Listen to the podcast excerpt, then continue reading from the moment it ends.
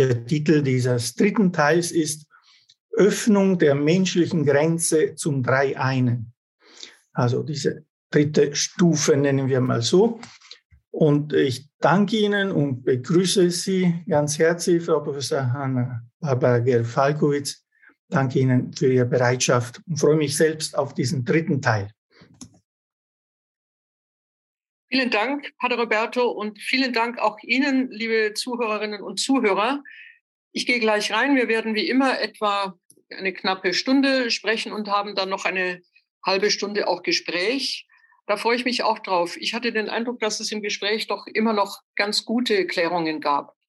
Ja, das Thema heute ist die Öffnung zum Drei-Einen. Und wir setzen ein, indem ich noch einmal diesen kleinen Weg führe, den wir schon gegangen sind, mit Edith Steins Hauptwerk von 1936, wobei sie das Vorwort dann ähm, als letztes kleines Stück dann 1937 schreibt. Ihr Hauptwerk basiert ja auf einer Vorarbeit. Sie hat ursprünglich über Aristoteles arbeiten wollen, über Potenz und Akt. Und da sieht man schon, dass sie im Grunde genommen äh, innerhalb der Philosophie zunächst einmal in die Ontologie gehen will. Äh, ich weiß, dass nicht alle Hörer mit diesen Begriffen vertraut sind. Das macht nichts. Sie hören jetzt mal zu und ich werde auch nicht zu stark ins Detail gehen.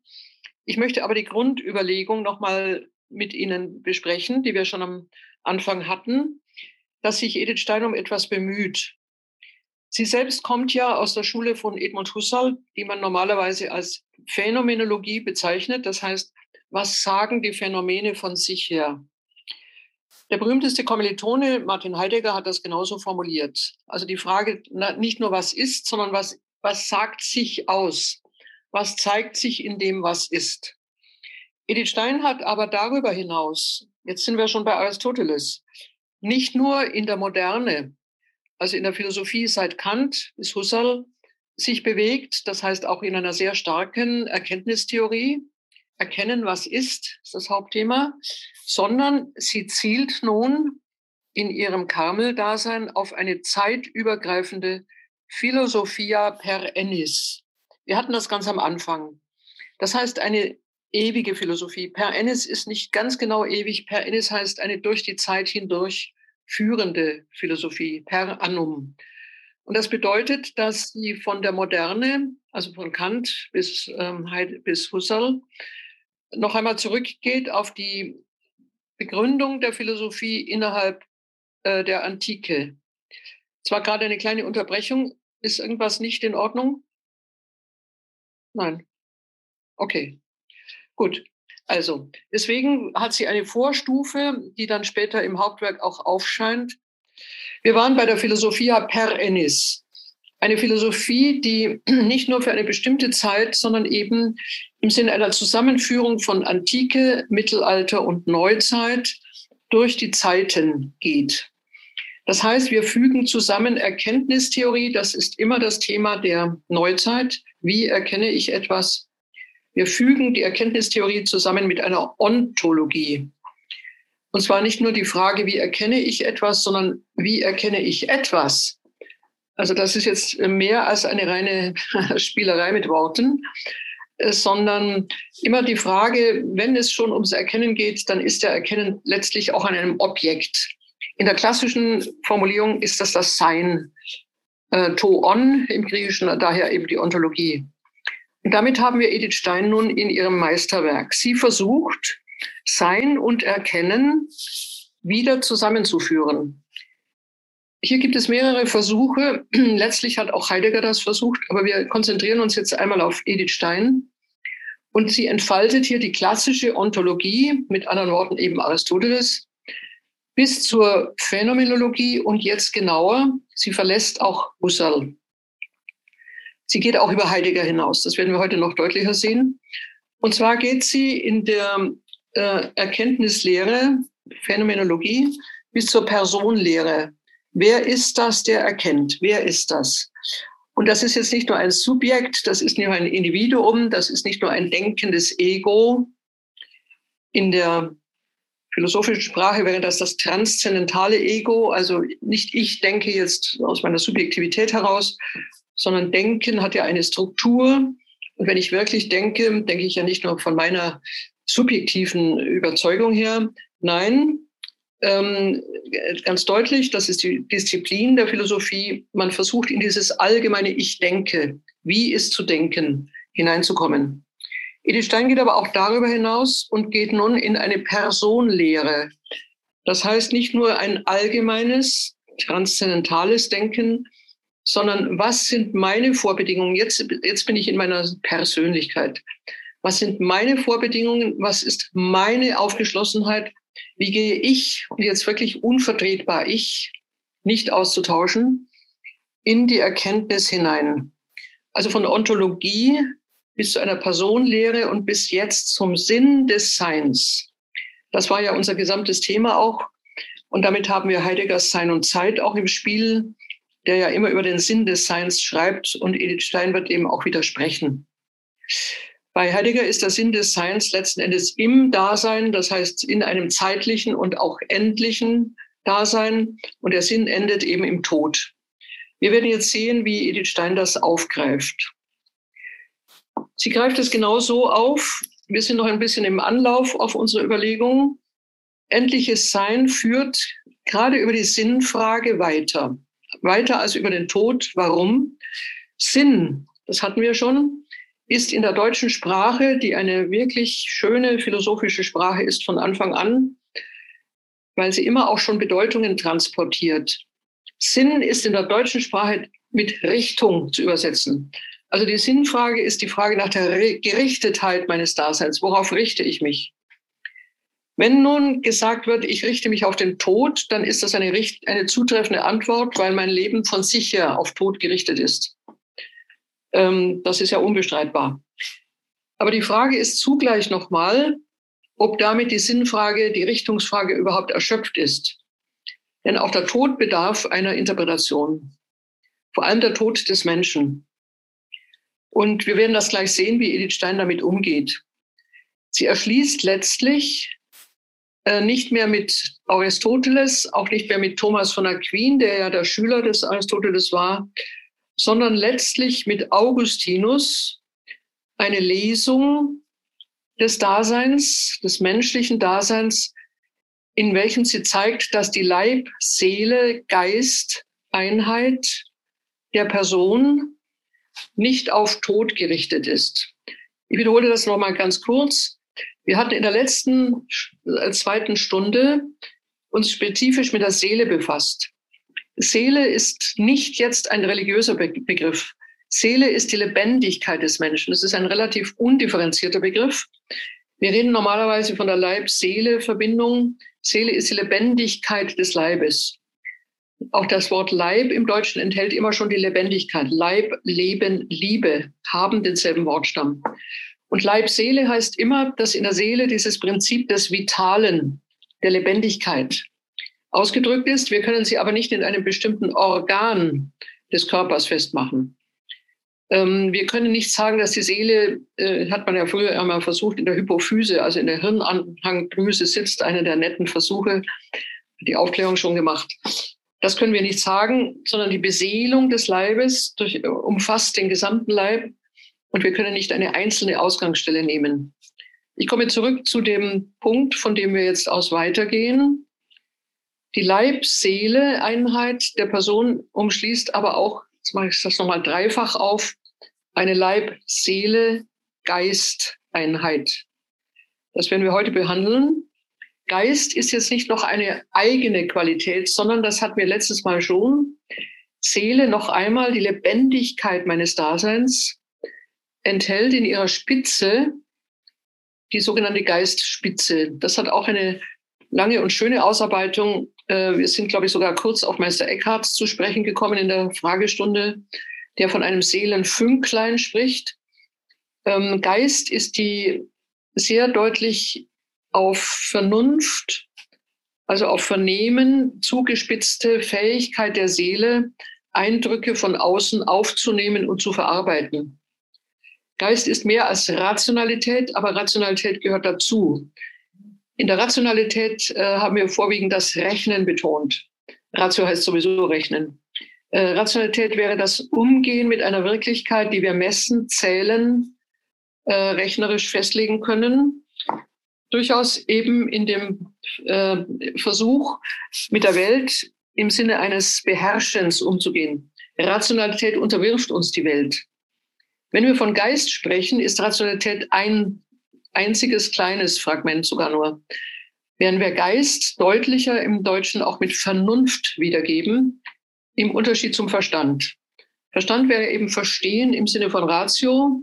Vernunft ist aber Vernehmen. Damit haben wir aber auch nicht nur ein aktives Moment, sondern wir haben auch ein Entgegennehmen, ein Empfangen. Also im umfangreichen Geistbegriff ist dieses Wahrnehmen, ähm, sich, äh, sich berühren lassen, sogar ergreifen lassen, sehr stark. Also die Seelenspitze der Geist ist das Moment, wo ein anderes auf uns zutritt und wir geben ihm Eintritt. Nochmal die Grundthese jetzt. Wir haben in der Leib-Seele-Geist-Einheit der Person eine Dreiheit grundgelegt. Dreiheit heißt nicht, dass wir drei Fragmente nur künstlich zusammenbinden, sondern dass sie immer nur im Verbund auftreten, aber dennoch unterschieden werden können. In dieser Leib-Seele-Geisteinheit hat nun Edith Stein Augustinus grundgelegt. Denn Augustinus, also ein, ein Philosoph, der im fünften Jahrhundert ganz erstaunlich, also eigentlich tatsächlich relativ vorgängerlos eine Anthropologie entwirft auf der Basis des Christentums.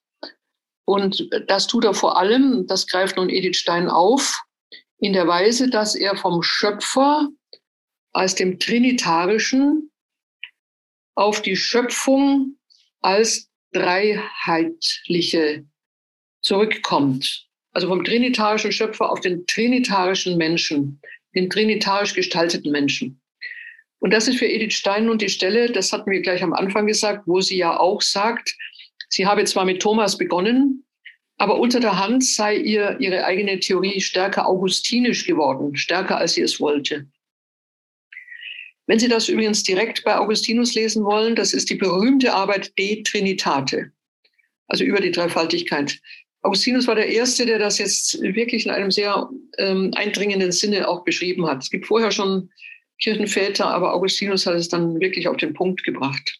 So, das ist unser Ausgangspunkt. Nochmal, eine Philosophia per ennis, eine über die Zeiten sich wölbende Philosophie, mit der Sinnfrage nach dem Dasein, vor allem nach dem menschlichen Dasein und gipfelnd nun im Sinn der Person.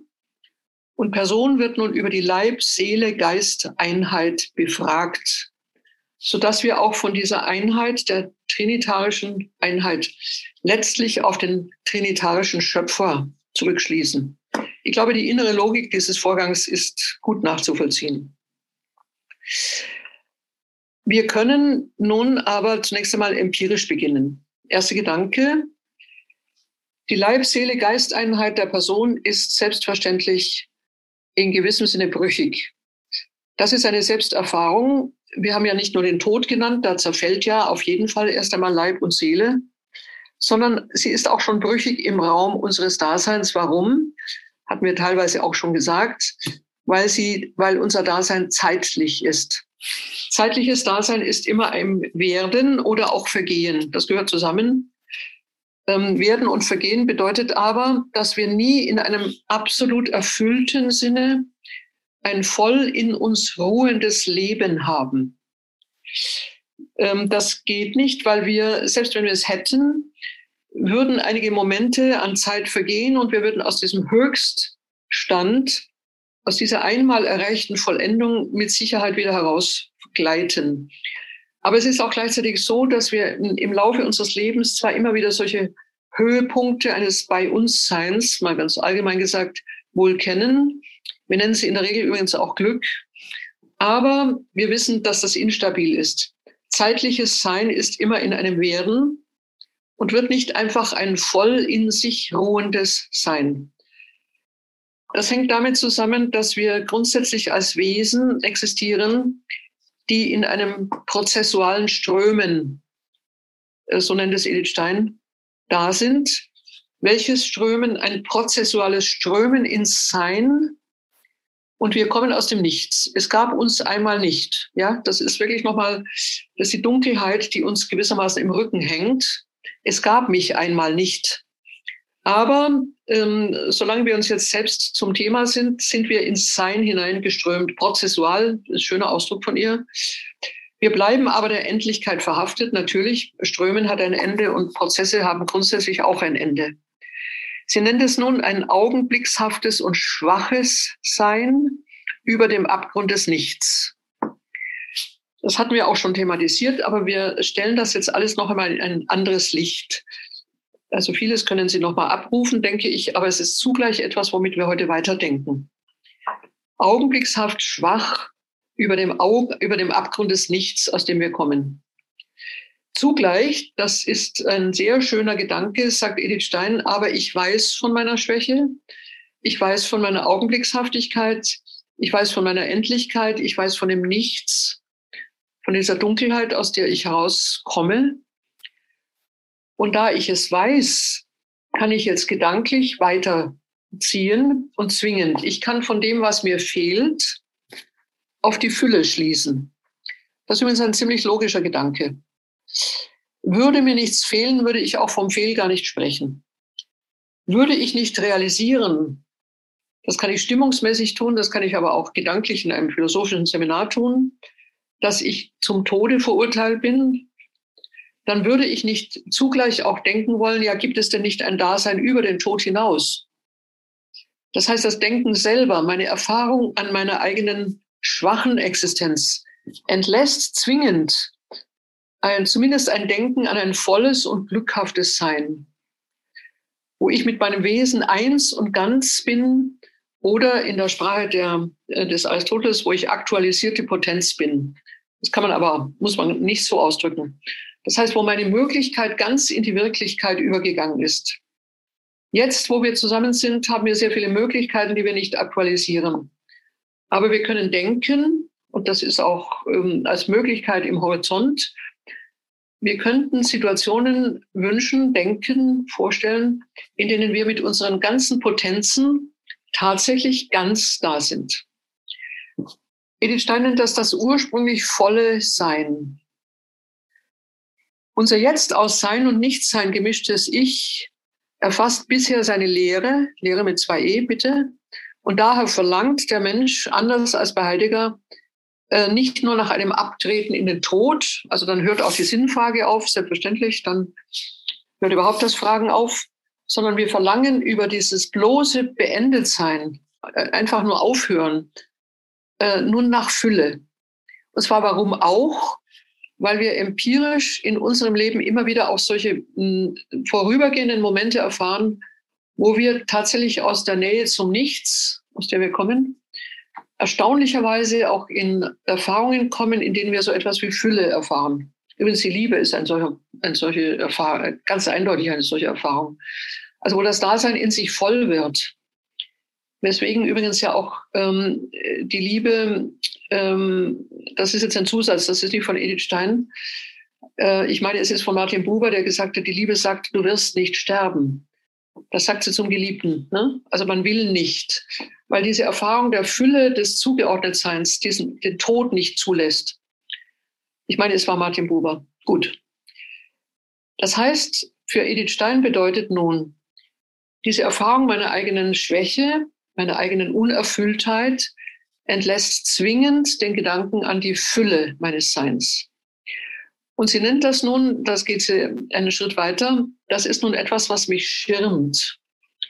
Ich könnte ja äh, aus der Angst vor dem Nichts oder aus der Angst vor dem Tod versuchen, gar nicht mehr daran zu denken, mir auch keine Alternativen mehr zu denken, sondern einfach hinzuleben.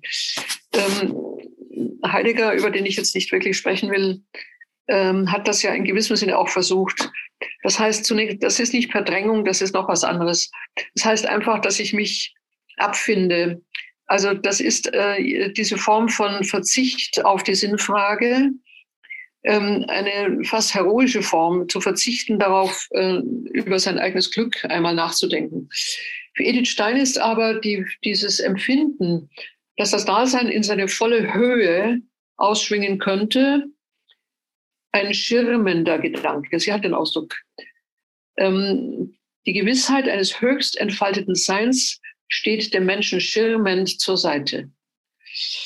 Man sieht übrigens gleich daraus, ähm, auch für die, die sowas immer auch gerne lesen, philosophisch lesen, ähm, Philosophie spricht nicht immer vom selben. Also in der, in der Weise dieser Entfaltungen gehört auch dieses sehr persönliche Überzeugtsein in die Theorie hinein. Und Edith Stein, die natürlich aus einem Leben des Gebetes und des Gespräches mit dem Herrn kommt, empfindet diese Schirmung äh, auch sehr deutlich.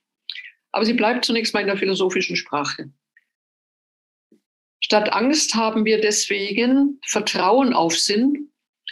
Statt Geworfenheit, so wie die Tiere geworfen werden, sind wir gegründet. Das sind jetzt Ausdrücke von ihr. Statt Sorge haben wir Hoffnung auf Vollendung. Statt Entschlossenheit zu sich selbst ein Bedürftigsein der Liebe. Sehr schön, sehr schön. Wir können natürlich nicht äh, leugnen, dass das Nichts unser Dasein bedroht, aber wir können ebenso wenig leugnen, dass wir in der Seinssicherheit stehen. Edith Steiner hat ja diese, dieses wirklich zauberhafte Beispiel, da merkt man, wie konkret sie auch denkt, dass ein Kind, das auf dem Arm seiner, seiner Mutter sitzt, nicht beständig sich fragt, ob die Mutter es jetzt fallen lässt, sondern im Gegenteil vollständig überzeugt ist, von einer Sicherheit des Getragenwerdens, Halt und Grund eines in sich haltlosen und grundlosen Seins. Also Kinder, die, die aus Instinkt heraus nicht, nicht mit einer beständigen Angst reagieren, sondern eben mit dieser Seinssicherheit. Wir sind jetzt an der Stelle, an der wir in die Gottesfrage übergehen. Das ist nun ein Thema, das nicht jeder Philosoph vollzieht. Im Gegenteil, es gibt äh, atheistische Philosophien, für Heidegger ist es schwer beantwortbar, das möchte ich eben jetzt auch aussparen. Aber Philosophie wird grundsätzlich über Gott äh, zunächst einmal nicht sprechen. Sie spricht natürlich in anderer Weise davon, sehr abstrakt, ähm, das tut Edith Stein ja auch am Anfang ihrer Arbeit, in der Form des höchsten Seins. Das kann man ja fast als eine Art Ersatz von Gottes Namen lesen. Also kein persönlicher Gott, keine, keine tatsächliche mir begegnende Größe, sondern das Sein als solches. Das war mit Sicherheit in der antiken Philosophie selbstverständlich etwas, was diesen Gedanken an Gott ersetzt hat. Also rein formal. Wir bewegen uns in einer Welt von Seienden, in einer Welt von Gegenständlichkeiten und so fort.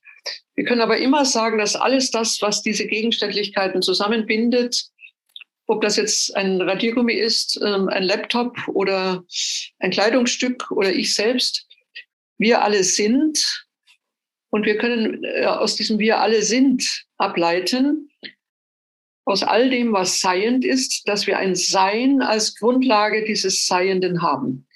In diesem Sinne ist das Sein die Grundlage und vor allem auch der Ursprung all dieses Seienden.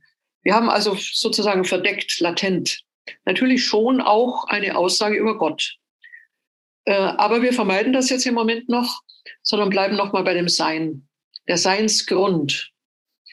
Im Seinsgrund, der gedanklich ähm, ohne Mühe erfasst werden kann, haben wir noch keine persönliche Nähe. Wir haben auch noch keinen Anruf im eigentlichen Sinne. Wir sind in dem Seinsgrund, wir zehren von ihm, wir wären nicht, wenn es das Sein nicht gäbe. Aber es ist noch nicht gefordert, auch noch nicht ausgeführt, ob das Sein sich in gewissem Sinne mit uns beschäftigt. Es, es wird ja neutral gedacht. Es ist anonym. Die Frage ist schon, ob es überhaupt spricht. Es erledigt sich damit auch, dass wir sprechen. Man kann eine gewisse Dankbarkeit empfinden, empfinden, aber im Grunde genommen bleibt natürlich aus, was wir normalerweise als eine persönliche Beziehung bezeichnen. Erst recht eine Begegnung. Edith Stein geht nun über die pure Seinshaftigkeit des Daseins insofern hinaus, als sie jetzt mit Augustinus in der ternaren Struktur, in der dreifaltigen Struktur des Seins genauer genommen alles Seienden, Entschuldigung, ich muss mich, muss mich genau ausdrücken, in der dreifaltigen Struktur alles Seienden. den Grund gelegt sieht dafür, um von einem dreifaltigen Ursprung auszugehen. Und das ist jetzt ein interessanter Gedanke. Wir sind noch nicht in einer äh, spezifischen Religion hier, sondern wir sind noch mal in einer phänomenologischen Beobachtung, dass sich das, was sich zeigt als Phänomen, grundsätzlich dreifach betrachtet werden kann. Äh, wir hatten das übrigens ganz kurz vorher in einer ganz anderen Hinsicht in der Rationalität. Gott, äh, nein, pardon. Die Ratio hat nach Maß, Zahl und Gewicht gerechnet. Ja, das ist die klassische Dreifalt. Alles, was ist, hat nach Maß, Zahl und Gewicht berechnet werden können. Eine dieser Dreifaltigkeiten. Und Edith Stein fragt nun in dieser dreifachen Differenzierung des Seienden oder auch Höhe, Weite, Tiefe, solche Dinge, ähm, oder auch eben, ähm, was wir schon hatten, Leib, Seele, Geist, sind alles Ternare, dann müsste ja der Seinsgrund, der uns trägt, eben auch in diesem Sinne ternar, dreifaltig sein, dreifach gestaltet sein. Von daher schließt sich natürlich jetzt schon der Gedanke an, dass diese Dreifaltigkeit oder dreifache Glieder, Gliederung der Welt ähm, natürlich auch etwas zeigt, was wir in der christlichen Tradition ausdrücklich ausgeführt finden. Es ist die Frage, ob es nicht auch in anderen Religionen so wäre. Man kann das übrigens zum Teil beantworten. Ähm, man kann es sogar schon für das Judentum fragen, das ja nur einen Mo äh, natürlich einen Monotheismus kennt und Christentum ist auch monotheistisch. Aber ähm, das sagt jetzt nicht Edith Stein. Ich will nur einen Hinweis geben, übrigens der auch bei Buber steht, dass schon Israel selbstverständlich Gott auch nicht nur als stumme Einheit, als sozusagen als nur ein Monon, als ein sprachloses, geschlossenes Eines kennt, ganz und gar nicht. Bereits in der Genesis 1 am Anfang der Schöpfung, Gott spricht, das heißt, er äußert sich, das ist schon sein Wort. Und dann sehr schön, ähm, der Geist ruht auf dem Wasser. Also wir unterscheiden den Schöpfer von seinem Wort und auch noch vom Geist, der auf dem Urwasser ruht. Wir hätten hier sogar eine äh, deutlich sogar ausgesprochene ternare Qualität Gottes. Und im Judentum selbstverständlich, das noch keine Dreifaltigkeit äh, denkt, das kann es auch nicht denken, hat aber Gott in sich selber eine äh, Gesprächigkeit, also er spricht auch mit sich. Ähm, in diesem Sinne, er ist nicht einfach hier nur ähm, anonym oder nur ein eines, das so sprachlos in sich ruht, nein, gar nicht, sondern er hat ein Selbstverhältnis. Soweit können wir sehr wohl gehen zu sagen. Edith Stein wird nun an dieser Position weiterarbeiten. Gehen Sie mal den nächsten Schritt mit. Wir sind Schritt für Schritt. Ich glaube, es ist ganz gut verstehbar. Wir können von der dreifachen Struktur des Seins und des Seienden, vor allem von unserer eigenen dreifachen Struktur, noch einen Schritt weitergehen. Wir bleiben beim Menschen. Bisher können wir immer noch gut empirisch äh, mitgehen.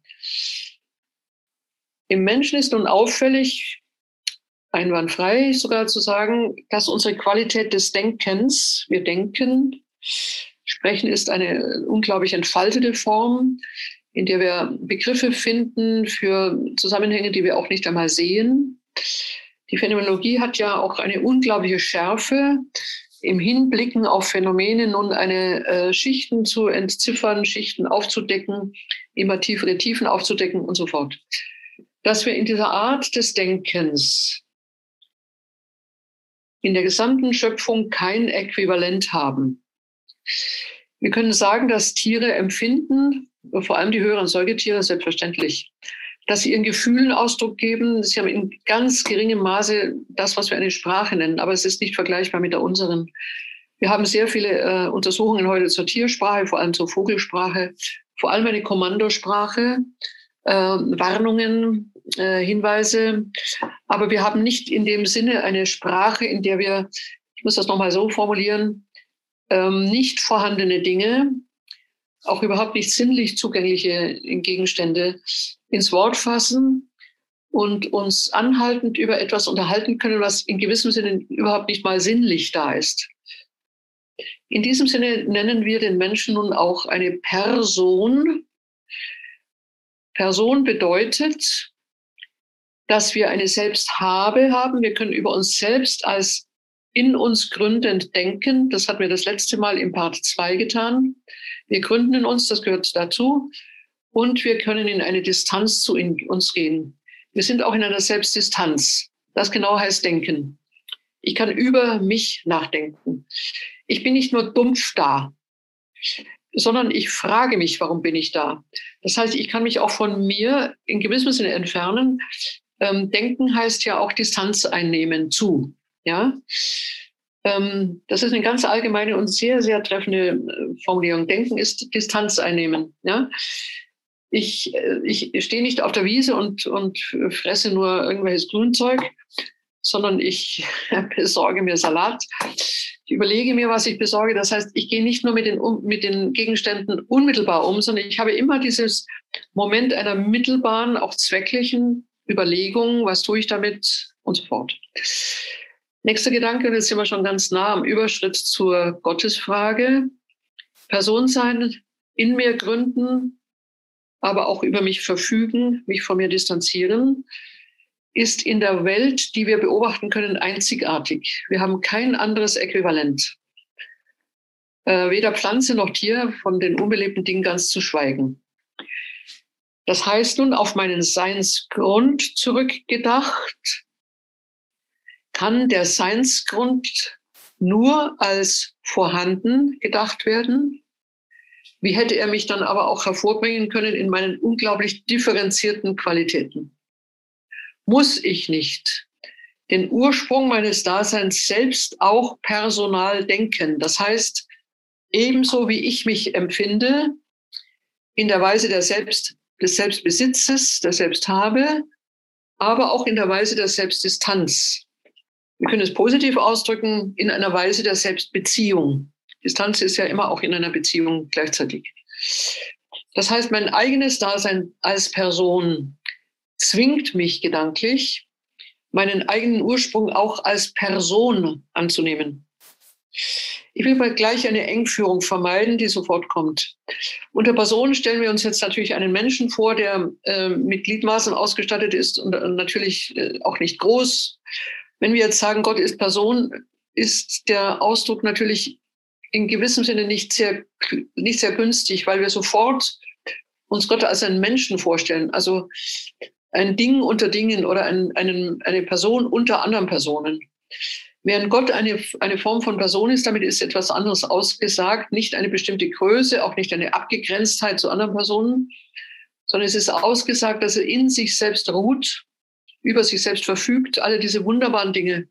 Gott gründet in sich selbst. Er hat nicht nochmal einen Grund. Er gründet wirklich in sich selbst.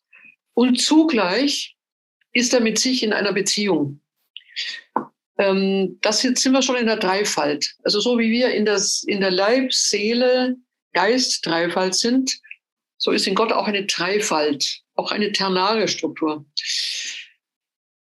Ich will hier noch etwas einfügen, was sicher der Vorstellung nochmal sehr gut hilft.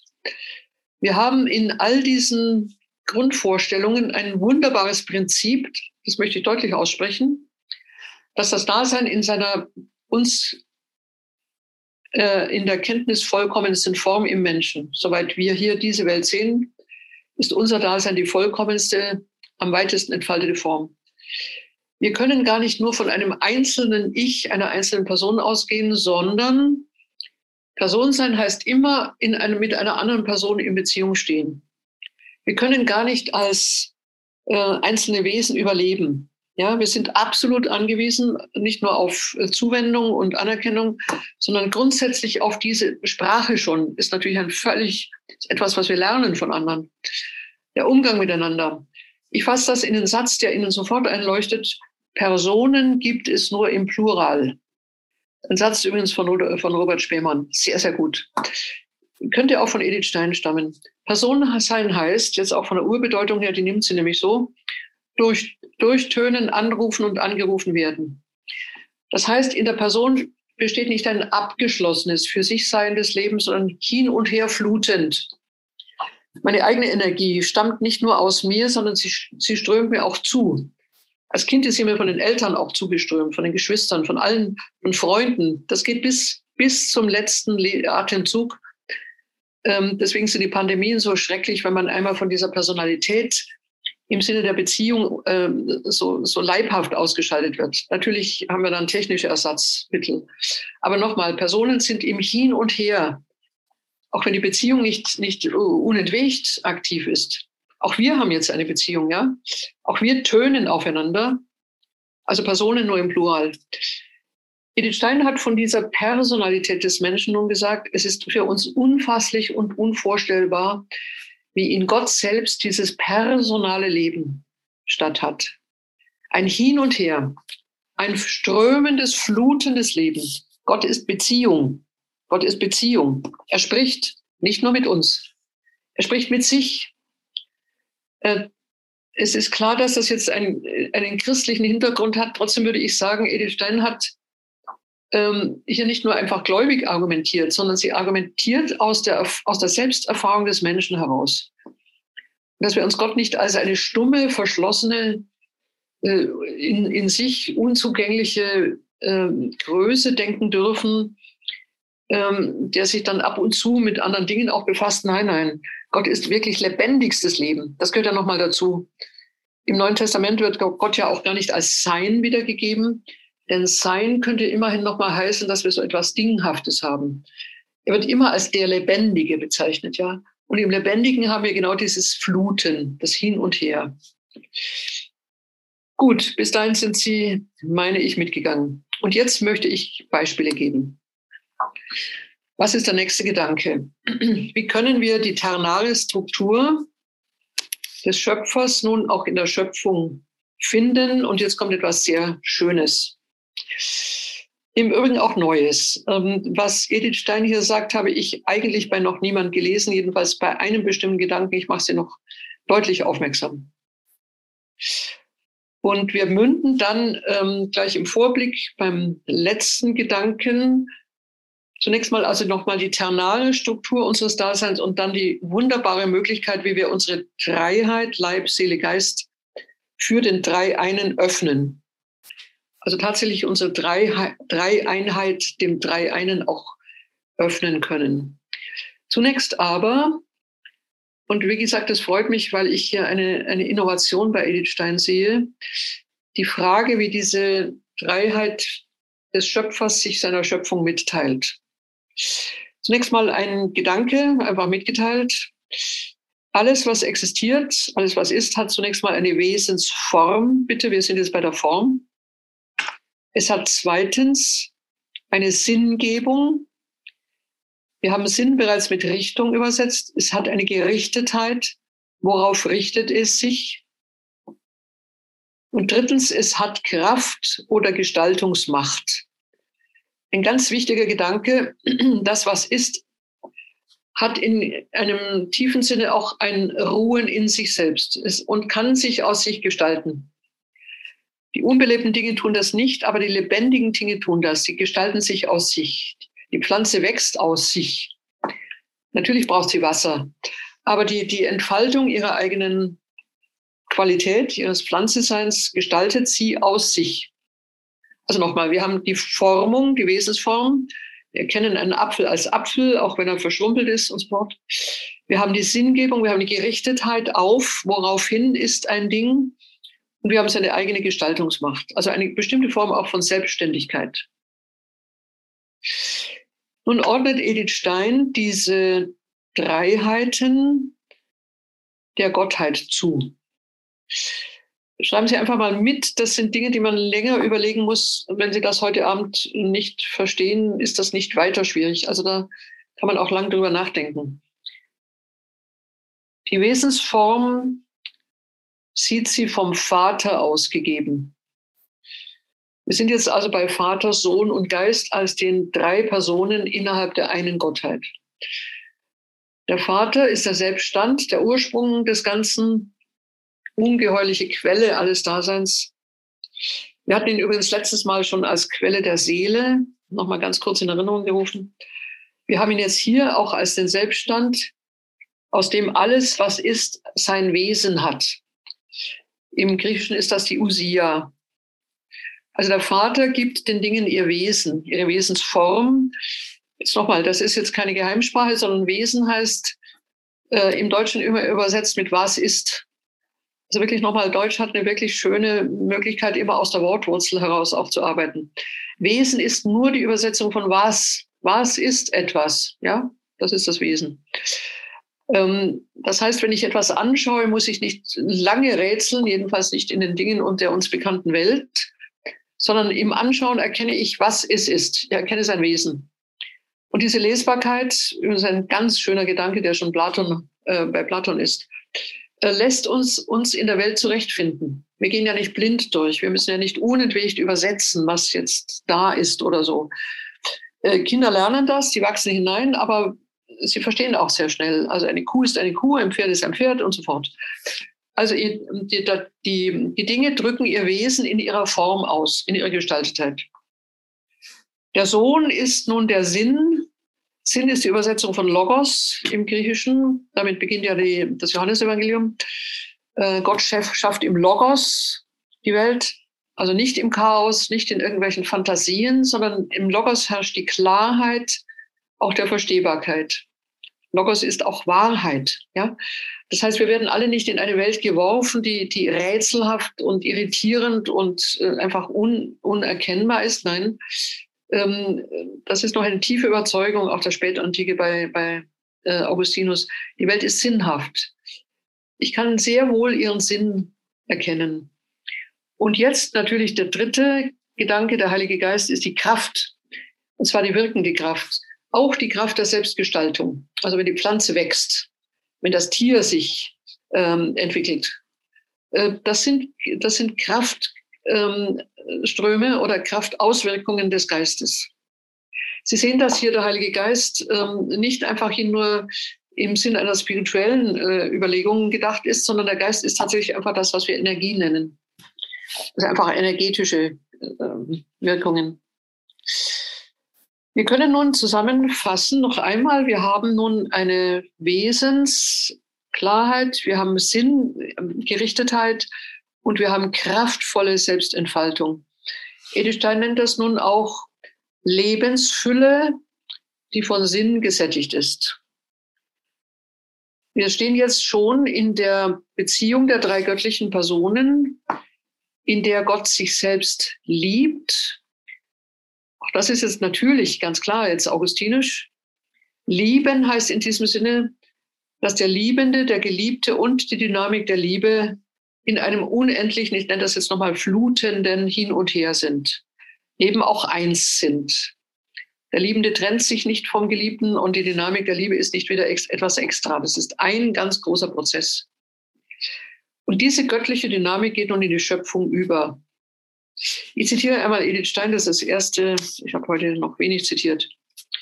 Wenn Vater und Sohn einander lieben, so ist ihr sich verschenken zugleich freie Tat der Person der Liebe.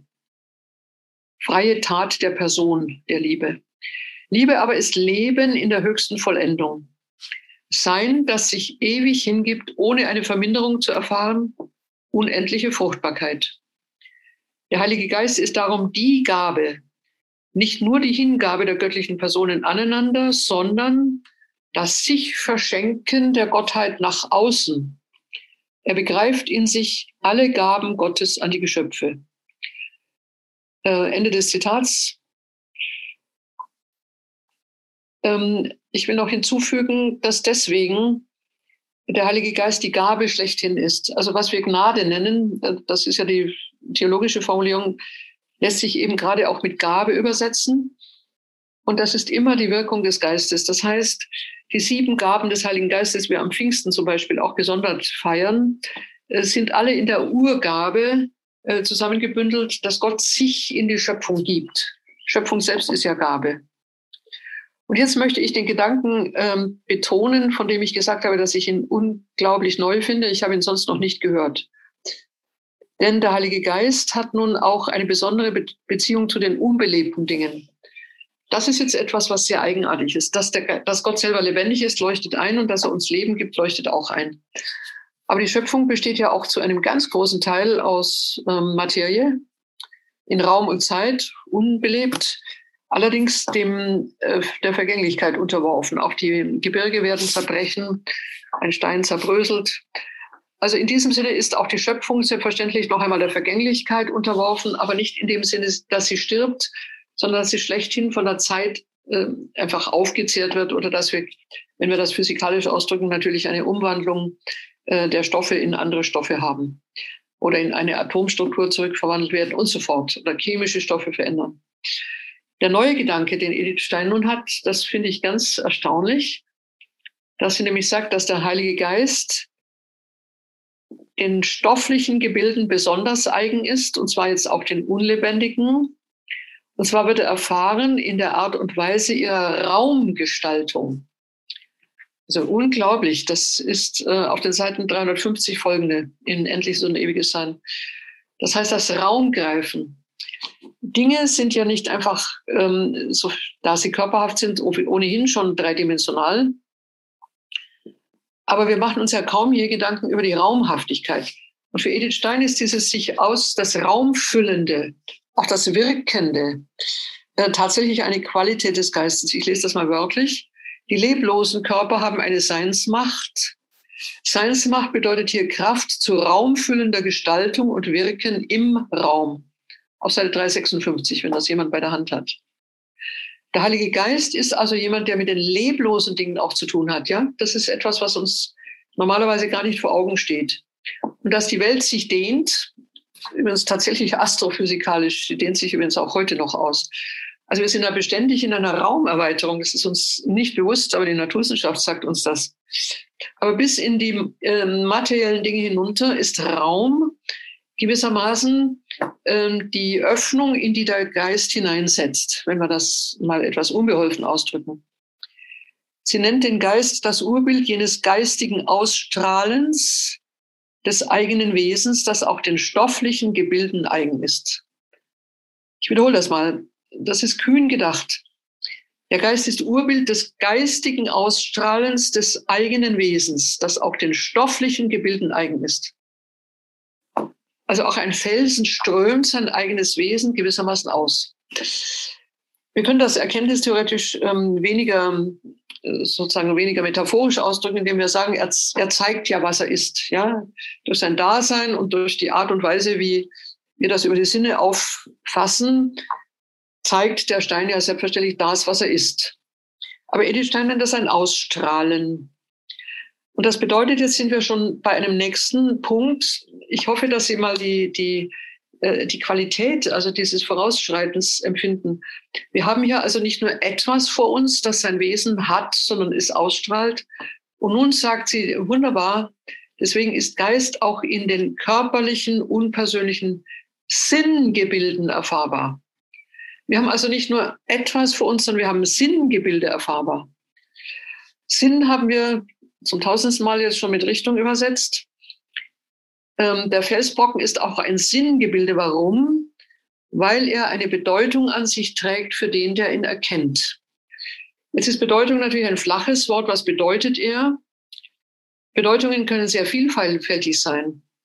Aber auf jeden Fall ist der Felsen nicht nur einfach da, sondern ich kann in meinem Erkennen jetzt in ihm auch eine Sinnbildung erfahren auf mich hin. Ich kann ihn zum Beispiel verwenden, ich kann ihn aber auch nur bewundern, ich kann seine Schönheit sehen. Ich kann in vieler Hinsicht mit ihm in eine, jetzt nochmal auch eine, eine Bedeutung treten. Und im letzten, das fassen wir jetzt mal zusammen, ist die Schöpfung, wie sie uns vor Augen liegt nicht einfach nur anonym und neutral und halt eben da, sondern sie richtet sich im Sinngebilde auf uns. Wir können auch so sagen, freilich jetzt in einer übertragenen Form, die Schöpfung hat ja keinen Willen, aber wir können sagen, sie will erkannt werden. Ähm, was sich zeigt, zeigt sich, um eben vom Menschen aus erkannt zu werden. Der Einwand liegt auf der Hand. Wir haben Tiefsee, ähm, in die noch kein Auge gedrungen ist. Wir haben Hochgebirge. Da allerdings sind wir schon letztlich in der Erforschung drin. Aber lange Zeit hat sie niemand gesehen. Für Edith Stein wäre das kein Einwand. Ähm, denn die Schöpfung ist in ihrer, dieser, dieser dem Menschen entzogenen Weise auch noch unentbunden. Ja? Also von daher übrigens ja auch die Fremdheit, die wir empfinden, wenn wir in solche unbekannten Welten eindringen Aber im Grundgedanken der Schöpfung, wo der Mensch natürlich tatsächlich als höchstes Sinngebilde gedacht wird, richten sich, im, richten sich von daher eigentlich, wenn auch noch, noch unerschlossen, diese Sinngebilde auf das Erkennen des Menschen. Ähm, ich füge hier mal einen Goethe-Satz ein, den äh, Edith Stein nicht zitiert, aber vielleicht äh, hält, erhält er einfach das, äh, den Gedanken, nichts war noch vollendet, ehe ich es erschaut. Ein großartiger Gedanke. Übrigens, Platon hat Ähnliches. Also, dass die Welt in ihrer Sinnhaftigkeit auf den Menschen gerichtet ist. Und äh, man kann natürlich auch äh, sagen, früher oder später wird der Mensch auch in die Tiefsee vordringen. Aber das ist, glaube ich, jetzt gar nicht einfach nur so auszureizen, sondern der Grundgedanke, wir sind in einem ganz großen äh, tiefen und schönen Gedanken aufeinander angewiesen und ähm, nehmen teil aneinander, erfreuen uns aneinander, nicht nur im Zweck, das ist ganz legitim. Ähm, die Genesis spricht ja von der, von, der, von der Dienstwilligkeit der Schöpfung für den Menschen, ja. Wir dürfen die Schöpfung benutzen, nicht einfach mit schlechtem Gewissen. Sie ist uns auch dienstwillig, sie ist uns zugeordnet. Und das ist über das Sinngebilde ausgedrückt. Und dieses Sinngebilde ist vom Heiligen Geist hier ähm, eben mit dieser Sinnrichtung begabt. Äh, denken Sie einmal drüber nach. Ich habe das ähm, auch mal in der Vorlesung vorgetragen. Das hat sehr großes Erstaunen ausgelöst und ein sehr langes Gespräch. Wir, es, wir üben es nicht, in, diesen, in dieser tiefen, in diesem Verständnis auf Welt zuzugehen. Wir kennen natürlich immer die katastrophischen Zugänge und die, die Gefahren und die, die Gefährdungen, die wir der Welt zufügen. Aber dass tatsächlich hier etwas wartet, ja, sich öffnet, auf uns zukommt von der Schöpfung und eben auch dienlich sein will. Das ist ein sehr großer Gedanke. Und dass der Geist es ist, der Heilige Geist es ist, der in diese Räumlichkeit die Dinge hineinstellt und uns eben auch zur Verfügung stellt. Sinngesättigt. Selbst die Ebene des Leblosen. Denken Sie drüber nach, das ist, meine ich, schon außerordentlich. Die, es gibt also, oder ich sage es nochmal von der Gegenposition Heideggers her. Bei Heidegger ist das Seine durchwirkt mit dem Nichts. Ähm, das ist nicht falsch, weil ich nochmal sagen muss, wir kommen aus dem Nichts, ja. Und das hat natürlich auch eine, ja, einen Ort in uns. Wir alle Schöpfung. Aber Edith Stein spricht vielmehr ähm, von der Kraftzufuhr aus diesen, äh, aus diesen jenseitigen Schöpfungsgründen und auch zum Einströmen noch einmal des Geistes in die Schöpfung, nicht nur in das Innerste der Seele, sondern eben in die gesamte, auch leblose Schöpfung.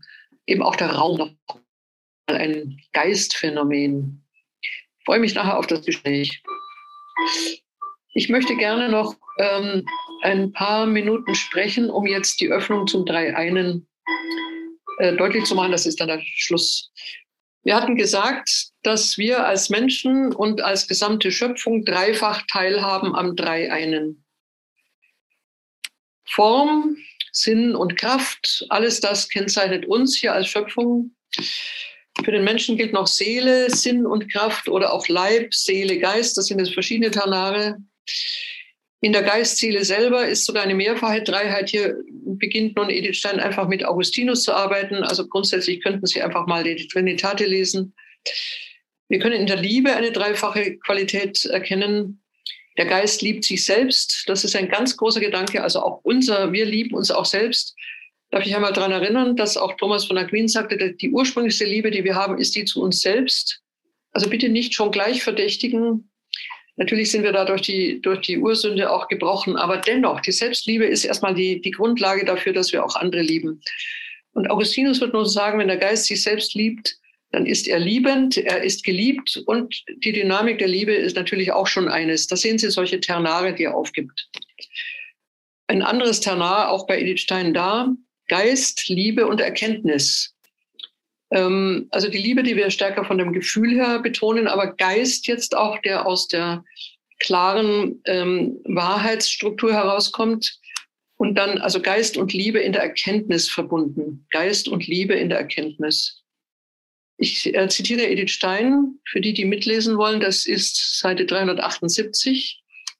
Das aus dem Geist durch die Liebe erzeugte Wort ist geliebte Erkenntnis. Alles sehr dicht jetzt. Wenn der Geist sich liebt und erkennt, wird ihm durch die Liebe das Wort hinzugefügt. Die Liebe ist im Wort, das Wort ist in der Liebe, beide sind im Liebenden und Sprechenden.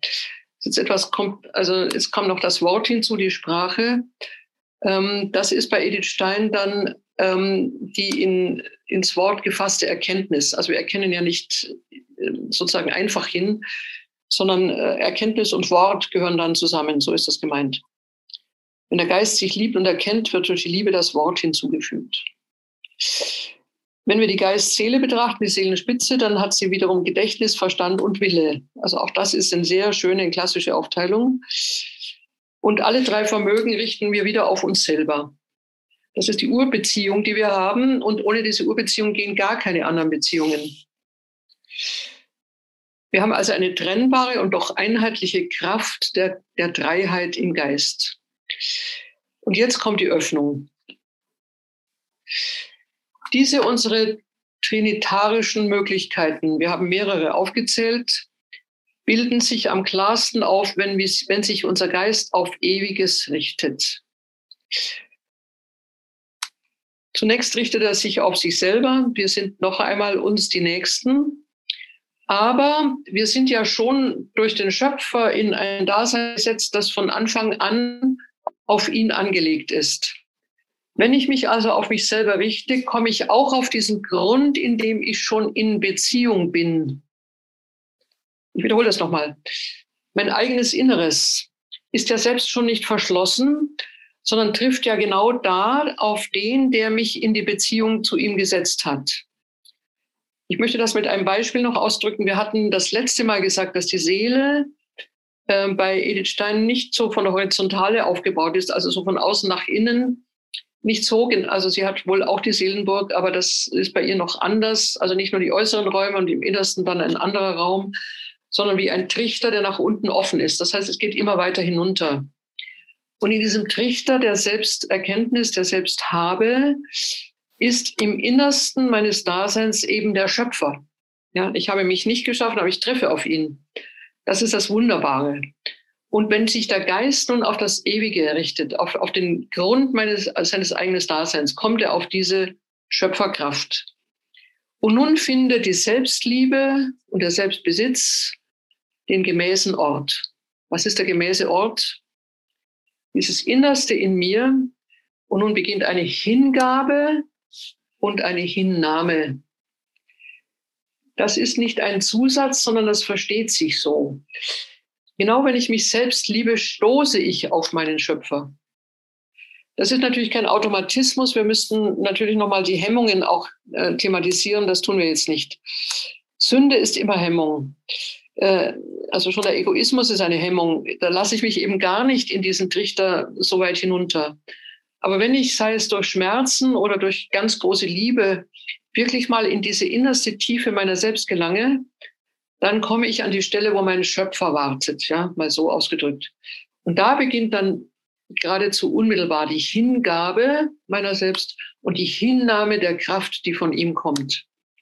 Die Person findet sich in der anderen Person wieder. Selbstbesitz geht in die höchste Selbstvollendung, Entschuldigung, Selbstbesitz geht in die höchste Seinsvollendung über, in die Selbsthingabe. Denken Sie dran, wir sind jetzt im Innersten der Seele und dort ist die Seele nicht allein. Wir hatten das letzte Mal auch schon gesagt, dass die Vorstellung, dass wir sozusagen im, im Bauchnabelbereich in unserer Mitte sind, und dort ankommen, äh, es ist keine sehr hilfreiche Vorstellung.